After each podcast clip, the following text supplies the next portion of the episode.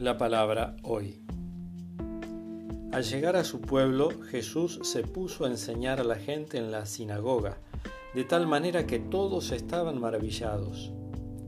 ¿De dónde le viene, decían, esta sabiduría y ese poder de hacer milagros?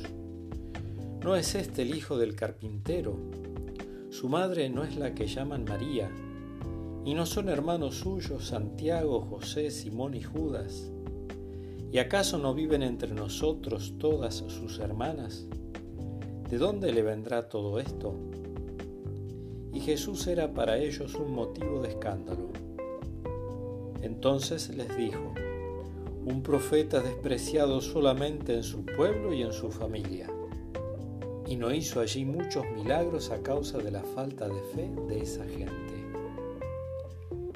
De San Mateo.